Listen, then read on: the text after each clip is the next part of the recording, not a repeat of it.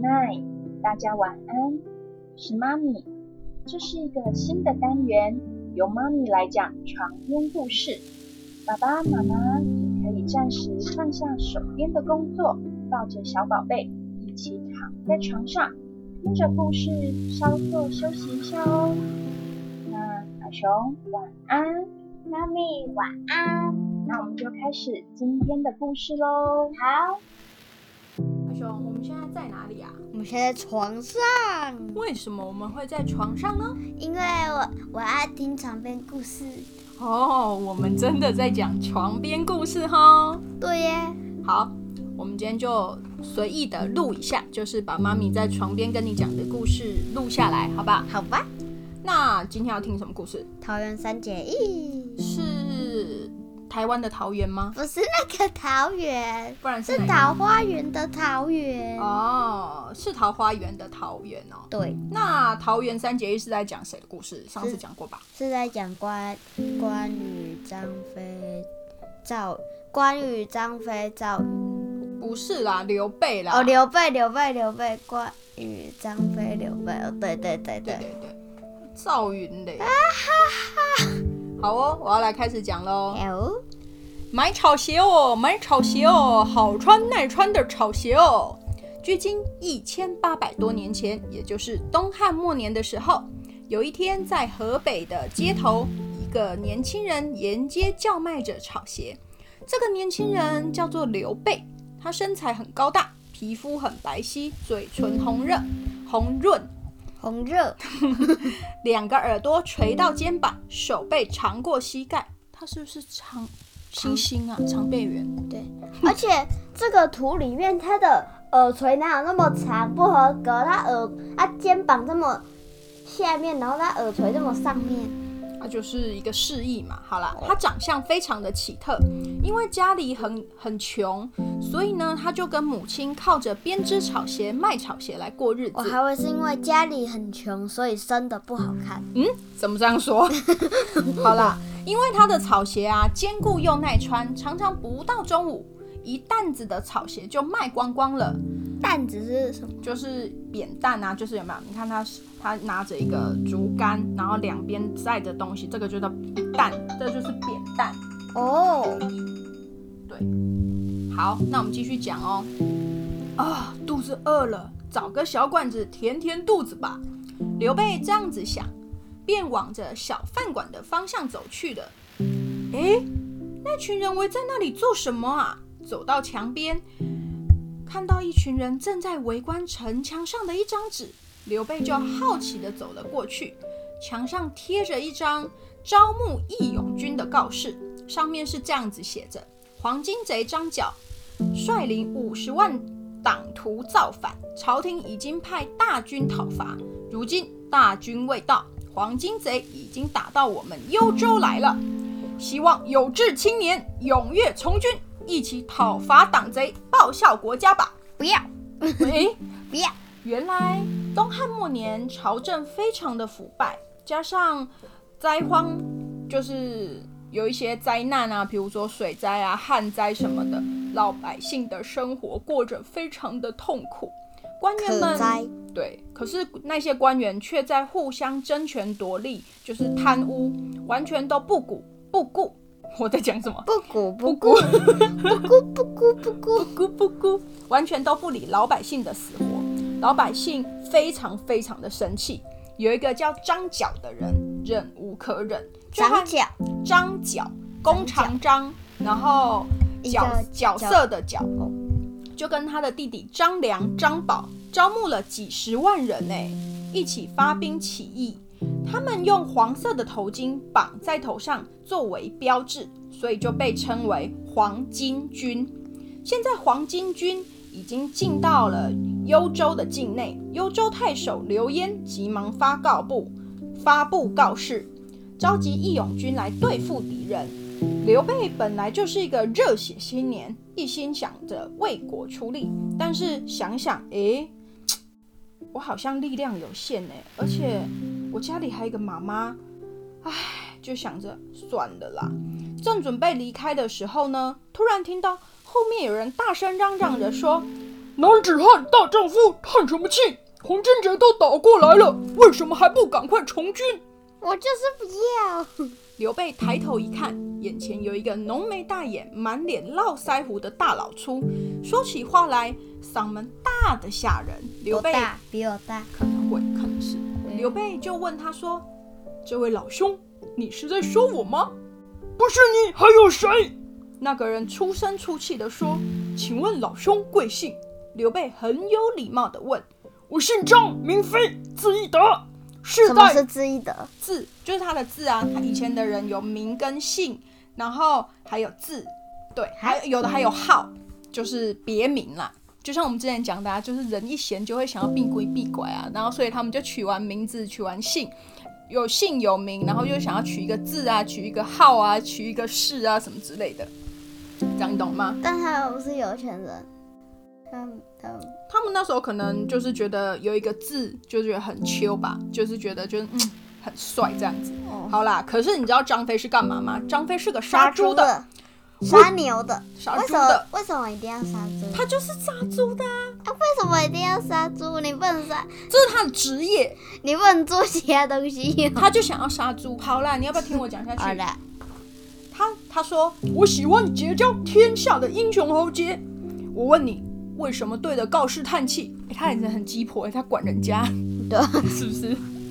张飞扯着嗓门问，声音大的像打雷。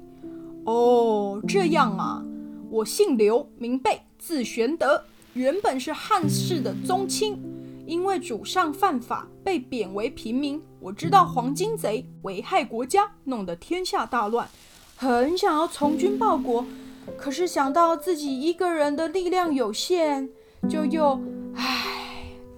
张飞听了，大手一挥，豪气地说：“哼，钱的事好解决，我就在这条街上卖猪肉，有一些田产，有一些积蓄，可以捐出来给从军的人使用。我看你是个英雄，咱们一起打拼，共同成就一番事业。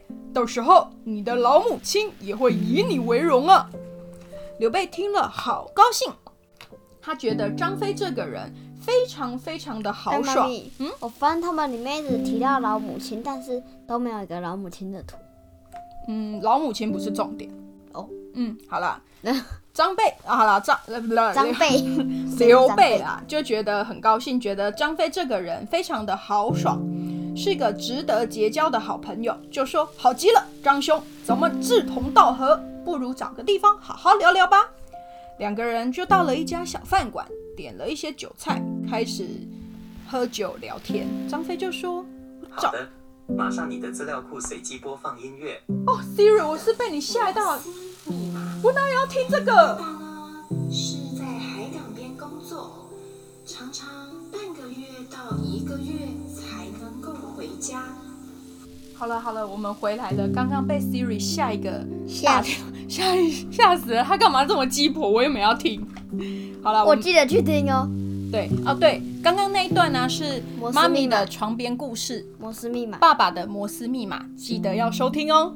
好，那我继续讲。他们去了酒馆，哦、去小饭馆吃饭，然后他们就说，那个张飞就说，啊，我早就想要加入义勇军了，现在碰到刘兄，有志一同，更坚定我从军杀贼的信心了。呃，他们两个聊得正起劲的时候，突然听到一个客人走进来，大声的说：“哎，他们都很喜欢大声讲话，哎。”对，他们是多大声？真的，他就说有一个人就说泡汤的，给我来壶酒，喝了好去杀黄巾贼。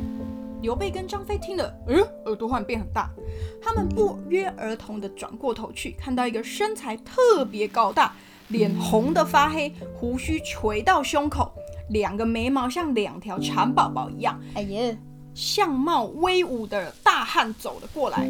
刘备看这个人，哎呦，不简单哦，立刻邀请他一起喝酒。那个人很爽快的就坐了下来，说谢谢二位的好意，请问两位叫什么名字嘞？关羽是外国人吗？：“关羽是山东人。你怎么污名化关”羽我？那污名哎，什么山东人污名化？那个什么孔子也是山东人哎。不是你怎么？好了，你继续听我讲啦。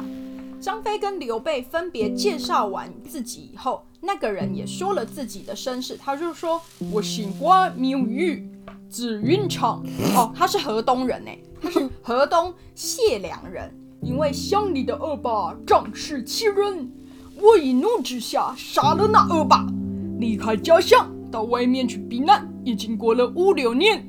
听说贵宝地正在招募对抗黄金贼的义勇军，特地赶来这里从军，原来是在跑路啦。哦，对了，在跑路啦。哦，刘备听了，兴奋地说：“哎呦，真巧，我们两个人也在商量从军的事呢。”张飞高兴地说太好了！哎，我们一起去从军，把那黄金贼杀得片甲不留。妈咪，我被你吓死。：“帅吧？”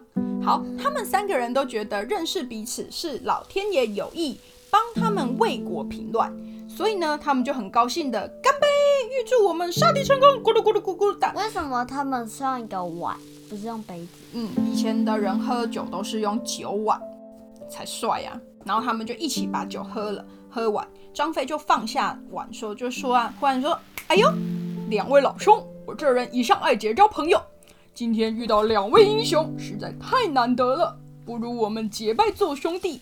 他们不会醉啊，可能酒量很好。他们不会醉。他说，不如我们结伴做兄弟，以后同甘共苦，上战场也好，互相照应。两位觉得如何呢？好吧，哇哦，真是太棒啦！这么结拜为兄弟，以后不以后不论吃苦享福，两三人都在一起。刘备、关羽很赞成张飞这个主意，觉得哎呀，好棒棒哦！妈咪，我发现关羽上面这个头巾很突兀，不会啊，它上面这是蝴蝶结，不是啊，就是绑一一球啊，为什么要绑结？羽扇纶巾。我在讲什么？好了，继这续讲。么？好啦，张飞又迫不及待地说：“这样吧，我家后面有一个桃花源，现在正是桃花盛开的时候，两位就到我家的桃花源，一起来烧香拜拜吧。哎，妈咪，他可以做那个那个樱饼的创始店。什么饼？樱饼就是那种那个樱花饼啊，哦，他可以做樱饼。他就没有，他就没有那个生意头脑。好，继续讲。所以呢，他们三个人就去到张飞家，果然张飞家的后院开的桃花，巴拉巴拉巴拉巴拉，很像很像在拍 MV 一样。对，好，然后再来呢，后来呢，后来怎么样？哎，我换断片呢。他就说哦，后来就是张飞就说，张飞就杀了牛马各一头做祭品，哇，很大只哎，又杀一只牛，又杀一只马哎。对，然后摆在香案上，然后点上蜡烛，三个人一起焚香向天说。我还会点上蜡烛一起吃。点上蜡烛，你以为是香氛蜡烛？对，好，他们就一起说，从今以后，我们三个人结为异姓兄弟，永结同心。也不是永永结同心，是夫妻结婚。他哦，们三个人同心协力，互相扶持。虽然不能同年同月同日生，但愿同年同月同日死啊不！是更是同同同年同月同同年同月同日同同分钟好了好了好了，同秒。闭嘴啦！然后他们就一起报效国家。他们发誓完以后呢，三个人来自不同的地方，彼此惺惺相惜，从此结为同甘共苦的兄弟。因为刘备的年纪最大，所以是大哥；关羽是二哥，张飞年纪最小，是小小弟。我觉得关羽比较大，我觉得关羽你不要看他高就大啊！不是啊你不觉得？你看长那个什么刘备看起来老脸。哦好了好了，继续讲。刘关张三兄弟就召集义勇军去杀黄巾贼，很快就这个消息很快就传开了。这个地方的英雄好汉纷纷都加入他们杀敌的行业行列，感觉加入他们就会赢啊，对不对？他们三个看起来那么猛，如果是我，我也加入他们。但但但是那个、那嗯，个叫什么？一开始那个人叫什么？刘备，哦，对，刘刘刘备没有看起来很猛啊，刘备看起来就很老实。好啦，他们很快呢就组织成一个五百人的志愿军，士兵有了，可是没有马匹兵器，怎么打仗呢？他们三个人就在想说，啊，怎么办呢、结果他们在烦恼的时候，张飞家突然来了两个人，一问之下，才知道他们两个都是贩卖马匹的商人，每年都会去北方卖马。最近因为盗贼出没，路上觉得不太安平，不太平安，所以他们就把马匹带回来了。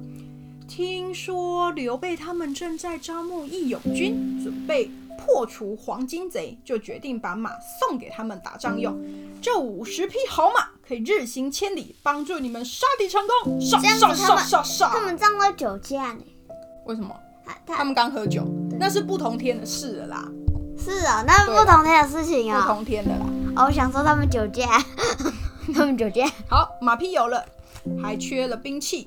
我送你们五百两银子，一千斤的铁，让你们打造武器吧。另外一个商人这么说。刘关张三个人想说：“哎呦，赚到哦！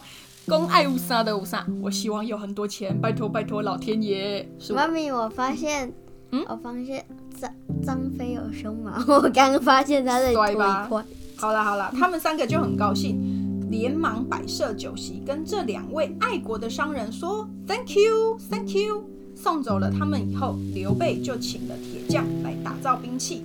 他为自己打造了一一副双股剑，替关羽打造了一把足足有八十二斤重的青龙偃月刀，又替张飞打了一把丈八蛇矛。最后给每个人打造一身铠甲，哈，如果那一个八十多公斤、八十二斤，八十二斤的青龙偃月刀，嗯，那关羽多少？关羽怎样？关关羽多少公斤？关羽多少公？我不知道，没有人告诉我关羽几公斤呢、这样子加起来不就很多？哪哪有马可以这样载？嗯，可能那他的马，他的马，他的马是赤兔马、哎，什么是赤兔啊？就是跑很快的马，他的马一定特别猛。好了，你听我讲它可完了，以沉这么重吗？快点，你听我讲完，时间快到了。嗯，好了，马匹跟兵器都已经准备好了。刘备、关羽、张飞这三个结拜兄弟就率领着这五百人的军队，雄赳赳、气昂昂的往幽州杀去了。杀！好，好，那来我来讲讲哦。桃园三结义又衍生了一个成语，叫做生死之交。为什么呢？刘备、关羽、张飞三个人在桃花盛开的桃花源里，祭告天地，结拜为异姓兄弟，以刘备为兄长，关羽为二哥，张飞是三弟。从此，他们三个人同心协力，出生入死，互相扶持。妈咪是哪一个异性？是那个异性还是那个异性？哦，不同姓的、不同姓氏的人，哦，对，差异的异。我想说他们不是同性。嗯，对，按那性别，他们是他们不是异异性朋友的那个异性，他们是你知道是不同的姓氏，不是不同的性别。哦，好，后人呢就把桃园三结义来比喻成生死之交的朋友了。哦，好了，晚上九点半的，准备来睡觉了还。有后面还有没了啦，有，这个下次再讲啊，哎不然呀，时间超过了，你等下会被骂哦。嗯，啊，不然先不要录，等一下再继续讲。不行，啊，好，啦，我们今天的故事就真的讲到这里了，好吧，大家晚安，晚安。我们下一次再见喽。谁说你不要给我再出来了，我会吓死 Siri 真的很鸡婆。鸡婆。好啦，Good night，拜拜。Good night。